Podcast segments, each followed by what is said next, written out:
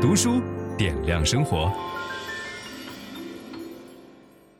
各位好，今天我们讲一本非常实用性的书。这本书教我们怎么样能够做出高质量的聚会。书的名字就叫做《聚会》。为什么我会想讲这本书呢？呃，因为在我的职业生涯当中，曾经有一段时间相当的苦闷，就是觉得做节目也没有什么期望啊，也不知道怎么还得起房贷。在那时候，我做了两件事。一件事儿呢，就是读书，通过读书不断的来自身的累积和进步，这是我唯一能做的事情。第二件事儿呢，就是参加和组织了各种各样的聚会。为什么要参加这些线下聚会和组织这样的聚会？其实就是为了在线下能够碰撞出更多的活动。现在我们有很多的生意模式都是线上和线下相结合的，所以组织聚会是一个非常重要的商业技能，也是我们人际生活当中。增强我们和他人之间连接的一种方法，甚至能够给我们带来很多的快乐和幸福。所以，如何能够把一场聚会做得更加的漂亮，能够做得更好、更有意义，能够实现更宏大的愿景，这就是这本书要教给我们的东西。我们樊登读书从去年的统计来看，在一年当中，我们做过的线下活动至少有几万场。那如果我们的线下活动的组织者能够更专业，能够组织出更好的活动，这一定是一件非常美妙的事儿哈。那现在人们搞聚会有一个误区是什么呢？很多人把聚会的专家，呃，当成了厨师，啊，当成了花艺师或者是司仪，导致我们去咨询的对象都是说，哎，怎么能够布置好这个现场啊？怎么样这个流程变得更顺？那些人呢是工匠，他的任务是对待东西。就是他怎么样能够处理好这个呃流程，处理好这个布置、装修或者餐盘，所以这个就是我们说在聚会当中最大的挑战来自于你怎么处理人和人的关系，而不是处理东西。所以我们很多人跑偏了，我们觉得一场美好的聚会最重要的是装修、花艺和食材，这是完全不对的。而这个书能够给我们创造一个新的职业，这个职业叫做聚会促动师。就是如果你读完了这本书之后，你愿意去尝试，它甚至可以成为一个全职的工作，就是成为一个聚会的促动师。我怎么样让这个聚会往前推动？我怎么样让这个聚会设计得更加科学合理？呃，这已经是一个职业了。呃，这本书的作者很有意思，她是一位女士哈。她说，她的爸爸是美国人，母亲是印度人。然后把他生在了津巴布韦，生下来以后呢，这些人又在亚洲和非洲分别的工作。后来他们离婚，然后再结婚，所以他大概两周就要搬一次家，在不同的文化当中不断的这个迁移哈。他出入在素食主义者家庭、自由主义者家庭、佛教、印度教、食肉主义、保守主义、教堂等等，所以他从小就自然而然地学会了踏入这个冲突解决的领域。搞聚会其实就是要解决大量的文化的不同，解决大量的冲突，因此他成为一个促动师，他认为是顺理成章的事儿。他说，什么样的人适合做一个促动师？哈，他说，我相信每个人都能成功的举办聚会，你不必是一个性格外向的人。事实上，我认识的一些出色的聚会组织者都患有社交恐惧症。我其实就特别不爱社交。你不必是一位老板或经理，你不需要有一幢豪华的房子。幸运的是，聚会的艺术并不取决于你的个人魅力或笑话的搞笑程度。他说，如果是这样的话，他就糟糕了。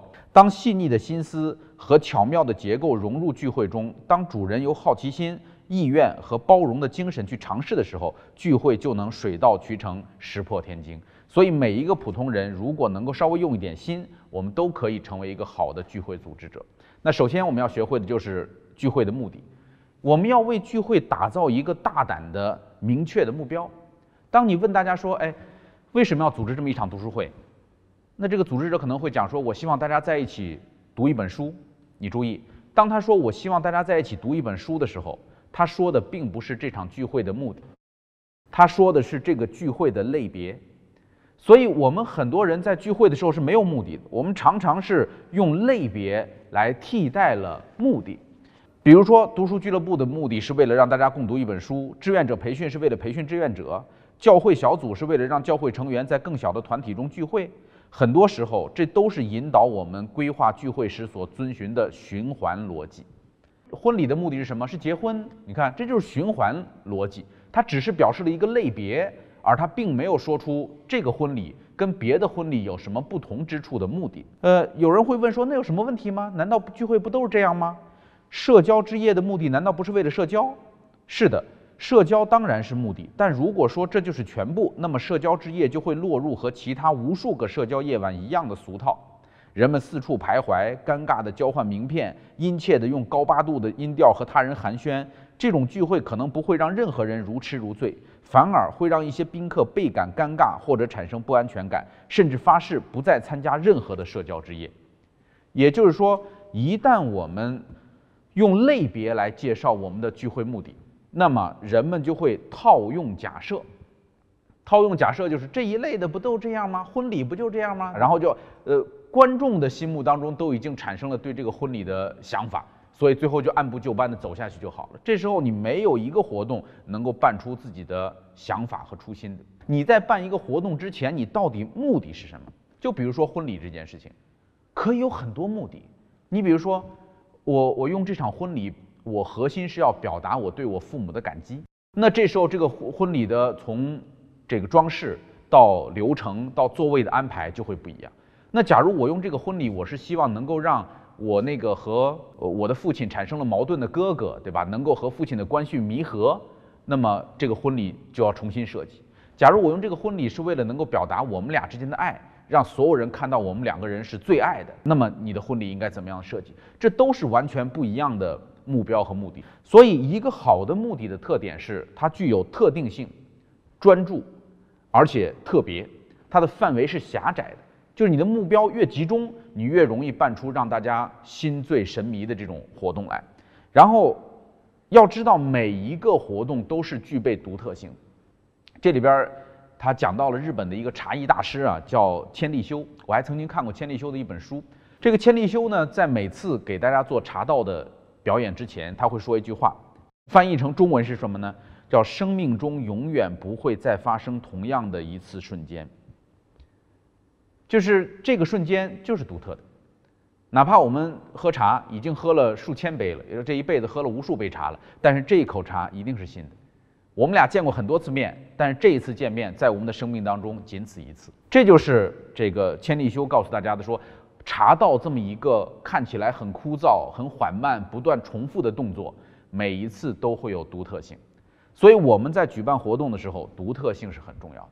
甚至我们需要引入一点点争议啊，有一点争议性的这个目的，会让这个聚会更加的富有呃魅力。方法是什么呢？要找到一个聚会的目的的真正的目的的方法，就是问为什么，然后不断的往下挖。这在商业当中也是经常会用的一个手段。为什么要这样做，对吧？然后接着问为什么。你比如说，有一对夫妻请这个作者去帮他们策划一个这个邻里间的聚会。就是要请大家一块儿吃个饭，后来这个作者就问他们说：“你们为什么要办邻居聚餐？”他说：“因为我们喜欢聚餐，而且我们每年都办一次。”那为什么每年都办一次？因为我们喜欢在初夏的时候把邻居们聚到一起。那为什么你们喜欢初夏的时候把邻居们聚到一起呢？